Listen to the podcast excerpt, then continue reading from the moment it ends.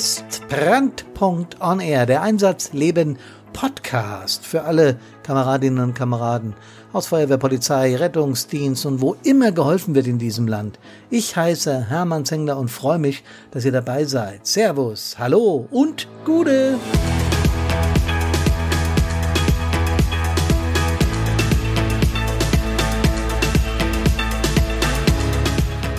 Letzte Woche hat Karina ein Bild von mir gepostet in den Anfängen meiner Feuerwehrzeit als Führungskraft auf dem ELW mit meinem damaligen Bürgermeister. Dazu hat sie eine Geschichte erzählt, die viral explodiert ist und da will ich heute von reden. Wenn du denkst, es ist vorbei, ein Hoch auf die Kameradschaft. Podcast Nummer 57. Podcast Nummer 57 heißt der 57. Podcast, scheint mir irgendwie logisch. Ähm, herzlich willkommen nochmal. Freue mich, dass ihr dabei seid. Ja, Karina hat ein Bild von mir gepostet. Da war ich, glaube ich, 26 und ganz, ganz, ganz junger und frischer Stadtbrandinspektor. Und nebenan am Mikro des ELW, also stand mein damaliger Bürgermeister und hat eine Ansprache gehalten. Ich weiß gar nicht mehr genau, bei welcher Veranstaltung das war, aber ich weiß, in welche Zeit es gefallen ist. Und ich möchte euch aus dieser Zeit berichten und aus meiner Zeit als äh, ganz junger Feuerwehrmann. Und da ist mir ein Unfall passiert und auch darüber möchte ich heute reden, wie sich das angefühlt hat. Du bist ja als junger Mann, wenn du in die Feuerwehr kommst, in die Jugendfeuerwehr, in der Regel bist du ja, äh, ja, bist heiß drauf, dass der erste Einsatz kommt, dass du in die Aktiven übernommen wirst. Und du brennst im wahrsten Sinne darauf. Für mich war das nie leicht, weder in der Jugendfeuerwehr noch später als junger Aktiver, weil mein Papa der Chef war, also der Stadtbrandinspektor und gleichzeitig der Kreisbrandinspektor. Also einerseits war er schon mein großer Hero, weil er da ein Feuerwehrboss war. Andererseits war das natürlich blöd, weil ich immer unter einer besonderen unter einer besonderen Beobachtung gestanden habe, unter einem besonderen Augenmerk. Meine komplette Familie war in der Feuerwehr äh, also auch die Cousins, die Cousinen, also so rundrum die ganze Familie hat Feuerwehr gemacht. Äh, das war wunderschön, weil sich das wie so eine Gemeinschaft angefühlt hat. Aber einfacher hat die ganze Geschichte nicht gemacht. Denn wie gesagt, du stehst dann unter Beobachtung, ist ja der Bub vom Chef. Ne? Ich war dann auch in der Jugendfeuerwehr irgendwann Jugendgruppenleiter, habe also erste Führungsaufgaben übernommen und äh, habe damals aber auch schon gemerkt, boah, so ganz so einfach mit dem Führen ist es nicht, denn plötzlich hast du Entscheidungen zu treffen und Entscheidungen gibt für Entscheidungen gibt es immer Befürworter, aber auch Gegner. Ja, das war so mein Werdegang und dann kam der Tag der Jahreshauptversammlung, der Übernahme in die aktive Wehr mit 17 Jahren. Äh, du hast, äh, ich hatte noch mit drei Kumpels aus der Jugendzeit gemeinsam haben wir den den Übergang geschafft und wir waren stolz wie Bolle, dass wir unseren Funkalarmempfänger, wie wir ihn genannt haben, unseren Piepser in die Hand gedrückt bekamen. Den Grundlehrgang hatten wir auch schon fest im Visier, der war da schon äh, fast so gut wie bestanden. Und dann haben wir unserem ersten Einsatz entgegengefiebert. Äh, und es kam keiner, und es kam keiner, und doch, dann war es soweit, ja. Aber statt Heldentum war es ein Verkehrsunfall äh, mit einigen Verletzten. Das war schlimm, aber ich konnte es gar nicht sehen, weil ich dafür zuständig war, am anderen Ende der Einsatzstelle die Straße abzusperren und das eine Stunde lang mit der Winkkelle die Fahrzeuge umzuleiten. Das hatte ich mir etwas anders vorgestellt, aber auch das gehört dazu und das sind Dinge, die junge Feuerwehrleute dann prägen. Jetzt habe ich natürlich gewusst, dass der Einsatzdienst nicht eben nur Spaß ist, äh, denn sehr bald hatte ich den ersten schweren Verkehrsunfall mit einer jungen Frau, die im Auto gestorben war. Ich weiß noch, dass die äh, Todesursache ein Genickbruch war und ich kann mich ganz genau erinnern, dass äh, diese junge Frau äh, eine, eine, so eine, wie eine Art Luftblase vorm Mund hatte. Ähm, das Bild ist mir hängen geblieben, genau wie die Haarfarbe äh, von dem Mädchen. Ich weiß auch noch genau, das war eine, eine bildhübsche junge Frau und ich habe immer wieder gedacht, die muss doch gleich wieder aufwachen. Das gibt's doch gar nicht. Die kann doch jetzt nicht tot sein. Da seht ihr wieder mein Lieblingsthema, was Emotionen mit uns machen. Ich kann mich heute noch exakt an diese Momente erinnern, obwohl die 40 Jahre exakt her sind. Tja, das war der erste traurige Einsatz. Dann kam der Maschinistenlehrgang und auch der Atemschutzgeräteträgerlehrgang. Und jetzt war es soweit. Ich durfte unter PA üben und durfte auch reingehen. Es hat noch ein paar Einsätze gedauert, ein paar ganz schöne, bis es soweit war. Und dann kam der erste und der PA, war nichts Besonderes, war eine Gartenhütte und wir mussten da drumrum noch ablöschen und es war einfach besser, das unter PA zu machen.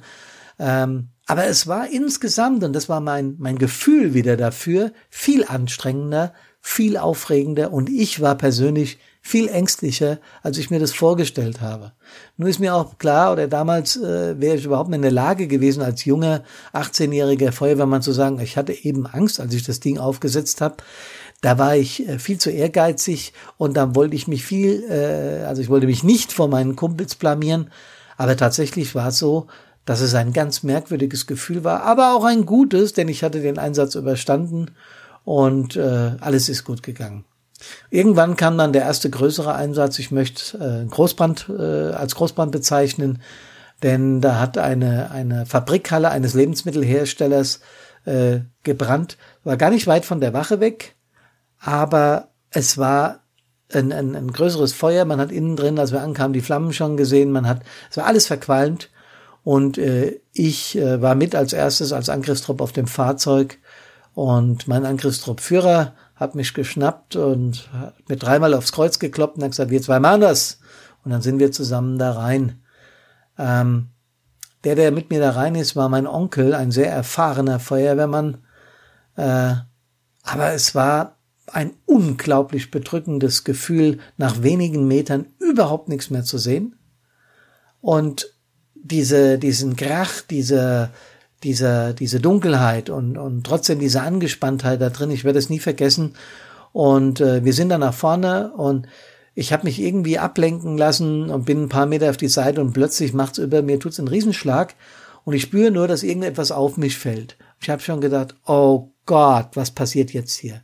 Es war ein Regal und es hat mich überhaupt nicht voll getroffen, gar nicht. Aber ich war am Fuß unten, also am Einsatzstiefel, ist ein Teil der Verstrebung ist da draufgefallen, äh, hat auch nachher einen dicken Fuß, aber überhaupt kein Problem, jetzt rein körperlich gesehen. Aber ich war eingeklemmt und kam da nicht weg. Und was jetzt in diesem Moment in mir, mit mir abgegangen ist, das versuche ich jetzt mal mit wenigen Worten aus heutiger Sicht natürlich ehrlich. Damals konnte ich es nicht erzählen, aber aus heutiger Sicht ehrlich zu schildern. Ich habe im ersten Moment gedacht, das ist irreal. Das ist gerade gar nicht passiert. Es hat nur einen Schlag getan, irgendwas ist umgefallen. Ich habe ja nichts gesehen.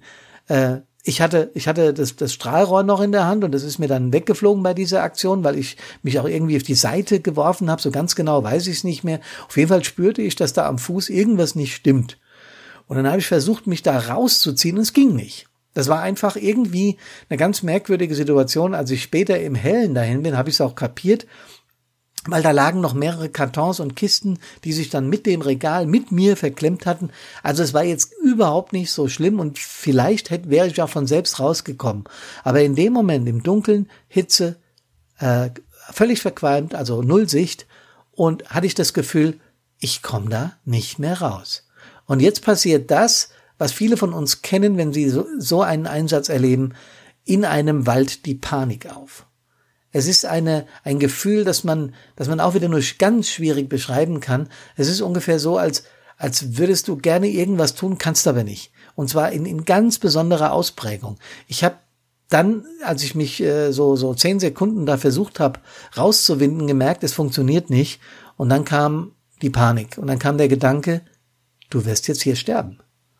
Du hast vielleicht noch für, für sieben, acht, zehn Minuten Luft und das war's dann. Ähm, Klar, da gibt's noch eine Reserve, also ich hätte auch noch locker für 12 bis 15 Minuten gehabt, aber das waren damals genau meine Gedanken und ich weiß die auch noch ganz genau. Ähm, es waren eigentlich nicht so sehr meine Gedanken, es waren meine Gefühle, die jetzt mit mir durch und durch gegangen sind. Und dann habe ich auf einmal, auf einmal eine Grundruhe gespürt und habe zu mir gesagt, Junge, du bist in der geilsten Feuerwehr der Welt. Sorry Leute, ich weiß, dass das jeder von seiner Feuerwehr sagt und das ist auch gut so. Und dann habe ich angefangen, etwas lauter durch die Maske zu machen und habe meinen Arm so rausgerissen. Und natürlich hat mein Onkel, mein Truppführer, gemerkt, der ist auf einmal nicht mehr da, hat den Schlag gehört und hat mich dann an, an der Hand gepackt. Und als ich seine Hand gefühlt habe, da das war eine Erleichterung, ein, ein, ein Wohlfühlen auf einmal. Ich hätte die ganze Welt umarmen können, weil ich wusste, der hilft dir jetzt. Äh, schwer zu beschreiben, aber ein unglaublich gutes Gefühl. Und er hat mich dann da ein bisschen rausgezogen, ein bisschen die Sachen zur Seite geräumt, hat auch ein bisschen an dem Regal rumgewerkelt und auf einmal habe ich gemerkt, wie mein Fuß äh, da rauskam und wir sind dann zusammen hoch, haben noch ein bisschen abgelöscht und dann hat er auf die Uhr gezeigt, sinnbildlich, und er hat gesagt, wir müssen da jetzt raus. Und wir sind dann auch raus. Ähm, er hat mich dann gleich draußen gefragt, äh, und äh, alles okay, alles okay, hat den Daumen hoch und dann haben sie mir die Maske abgesetzt. Mein Fuß war ein bisschen dick, aber es war jetzt überhaupt nicht mehr passiert, außer dieser unglaublichen Erfahrung, die ich in diesem Einsatz machen durfte, sage ich heute. Von, von da ab habe ich mich nie mehr von meinem Truppführer getrennt, weil das habe ich gemacht. Ich habe den Körperkontakt zu meinem Onkel, also zu meinem Truppführer verloren und bin deshalb eins, zwei Meter, drei Meter, vier Meter in die falsche Richtung. Dieses Regal ist auf mich drauf und schon was passiert.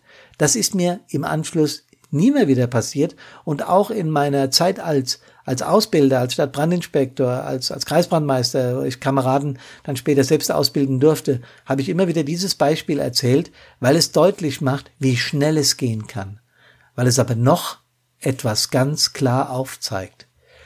Mein Onkel, mein Kamerad, hat nie mehr groß über diese Sache gesprochen. Er hat mir nicht einmal eine Schwäche attestiert, auch wenn er genau wusste, dass ich mich von ihm abgewandt habe.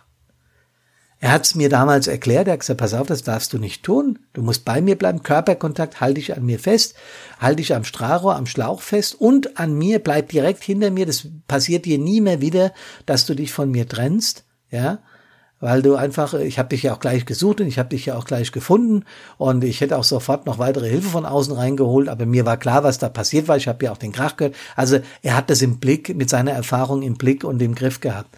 Für mich war es eine Erfahrung, die, die, die mir sehr geholfen hat, die mir sehr geholfen hat, weil ich auf der einen Seite wusste, ey, du bist niemals allein in so einer Situation. Es sind immer deine Kameradinnen und Kameraden um dich rum. Und weil ich gemerkt habe, wie kameradschaftlich sich mein Truppführer, mein Onkel damals und bis heute verhalten hat, äh, er kam nie mehr wieder auf dieses Thema. Wenn ich ihn das nächste Mal sehe, werde ich ihn darauf ansprechen, werde ihm auch diesen Podcast empfehlen, dass er sich das mal anhört.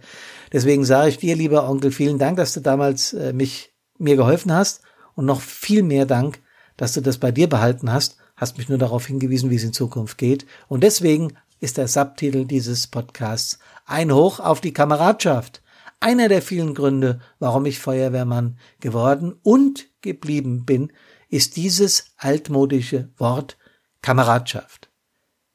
Mit dieser Message, mit dieser Botschaft möchte ich euch in die Restwoche und vor allem in ein schönes Wochenende entlassen. Ich danke ganz herzlich, dass ihr meiner Geschichte zugehört habt. Das kann ja nur meine Geschichte erzählen. Und das, was ich so von euch erfahre, schreibt mir ruhig, was ihr erlebt habt. Ich werde es in einer der nächsten Podcaste dann einbauen, wenn ihr das möchtet. Äh, ich finde es interessant, von anderen auch diese Geschichten zu hören. Also, Wunderschöne Woche. Kommt gesund aus allen Einsätzen wieder. Servus, hallo und Gude.